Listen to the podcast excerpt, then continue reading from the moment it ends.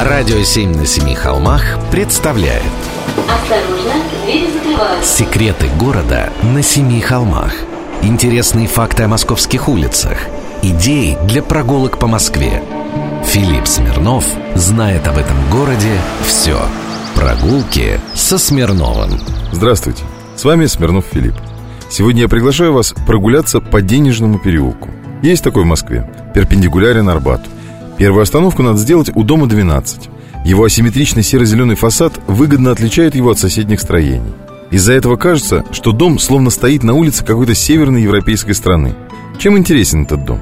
В 1907 году тут значился доходный дом некой Журавской.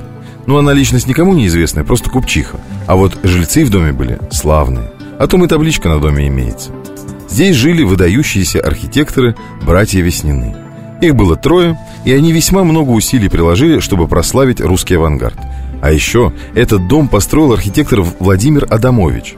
Это тот самый, что когда-то построил один из самых известных в Москве особняков Особняк Второго в Спасо-Песковском переулке Тот самый Спаса Хаус, резиденцию американского посла Итак, пойдем дальше по денежному Напротив, в доме номер 7 долгое время жил выдающийся композитор, педагог и музыкальный критик Николай Мисковский. Он пять раз становился лауреатом Сталинской премии. О нем Сергей Прокофьев писал следующее. В нем больше от философа. Его музыка мудра, страстна, мрачна и самоуглубленна. Он близок в этом Чайковскому и думаю, что является, по сути, его наследником в русской музыке. Музыка Мисковского достигает истинных глубин выразительности и красоты – ну а сейчас спроси кого-нибудь, слышал ли он этого композитора. Вот вы лично слышали? А теперь будет повод послушать. Идем дальше по Денежному переулку. В доме номер 9 уже после революции поселилось два прекрасных жильца. На одной площадке. С одной стороны академик Луначарский, а с другой Яков Блюмкин. Первую фамилию слышали, наверное, многие. А вот про второго вряд ли. Может и к лучшему. Ведь это террорист – Именно он в 1918 году в Денежном переулке, в здании, где сейчас посольство Италии, убил немецкого посла Мирбаха. А уже потом, при советской власти, поселился в двух шагах от места, которое его прославило. Так что будете на Арбате, не пропустите поворот в этот переулок по имени Денежный. Прогулки со Смирновым. Читайте на сайте radio7.ru. Слушайте каждую пятницу, субботу и воскресенье в эфире «Радио 7» на Семи холмах. Радио «Семь на семи холмах» представляет Осторожно, двери закрываются. Секреты города на семи холмах Интересные факты о московских улицах Идеи для прогулок по Москве Филипп Смирнов знает об этом городе все Прогулки со Смирновым Здравствуйте, с вами Смирнов Филипп очень часто в московских дворах и за высокими фасадами находятся самые интересные места. Надо только знать код от калитки, как говорится. Расскажу об одном из таких мест. Между улицей Жуковского и улицей Чеплыгина стоит большой трехэтажный дом с эркерами и балконом. У него сложный адрес. Обозначается дом 10, дробь 1, дробь 2, строение 1. По Большому Харитонинскому переулку. Ага. Когда-то на месте этого здания стоял совершенно другой, маленький, как про него писали, плюгавый особнячок.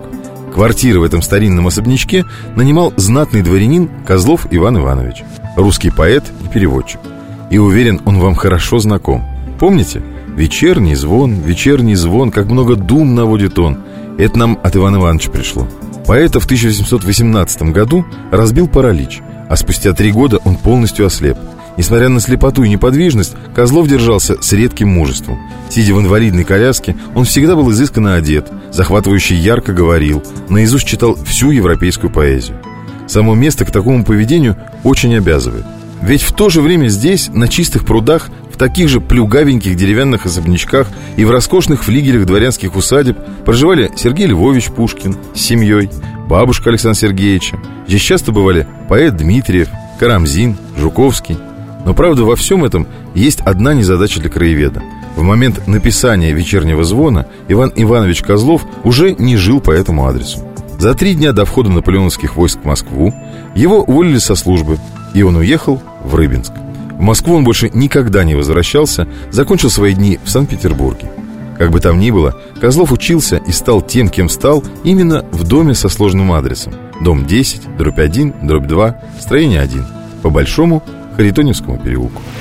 Прогулки со Смирновым. читайте на сайте radio7.ru. Слушайте каждую пятницу, субботу и воскресенье в эфире «Радио 7» на Семи холмах. «Радио 7» на Семи холмах представляет Осторожно, двери закрываются. Секреты города на Семи холмах. Интересные факты о московских улицах. Идеи для прогулок по Москве. Филипп Смирнов знает об этом городе все. Прогулки со Смирновым. Здравствуйте, с вами Смирнов Филипп. На прошлой неделе городские власти вернули памятник Горькому на его законное место – на площадь Тверской заставы. Он тут стоял до 2005 года, пока на его месте не захотели построить очередной торговый центр. Памятник сдернули, повредили и отправили на пенсию в парк-музеон. В парке Горькому было не сладко. Стоял, не побоюсь этого слова, вырванным из контекста. А теперь его вернули обратно в контекст. Кстати, про контекст. С Горьким у него тоже все было не сладко. В советские времена пересказывали анекдот, в котором Ленин якобы сказал поэту «Часто слушать музыку не могу, хочется». Точка. Говорят, за это даже сажали. Пока еще можно, расскажу, как все было. Вождь и поэт на самом деле встречались на рюмку чая на квартире жены поэта. Она находилась на чистых прудах на улице Чеплыгина, дом 1А. А. Еще там был Исайя Добровень, кстати, известный пианист. И вот играл им известный пианист Исайя лунную сонату Бетховена. Душа революционера не выдержала. И сказал вождь, изумительная, нечеловеческая музыка. Я всегда с гордостью, может быть, наивной, детской, думаю, вот какие чудеса могут делать люди. Но тут же вождь вошел в революционный образ и прибавил невесело. Но часто слушать музыку не могу. Действует на нервы. Хочется милые глупости говорить и гладить по головкам людей, которые, живя в грязном аду, могут создавать такую красоту. Кстати, сам дом вполне себе революционный и творческий. В этом шедевре доходного домостроительства Москвы начала 20 века сейчас располагается театр «Табакерка».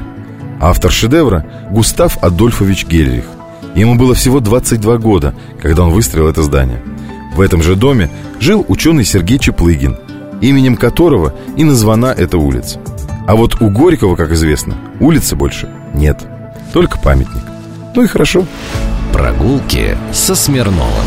Читайте на сайте radio7.ru. Слушайте каждую пятницу, субботу и воскресенье в эфире «Радио 7» на Семи холмах.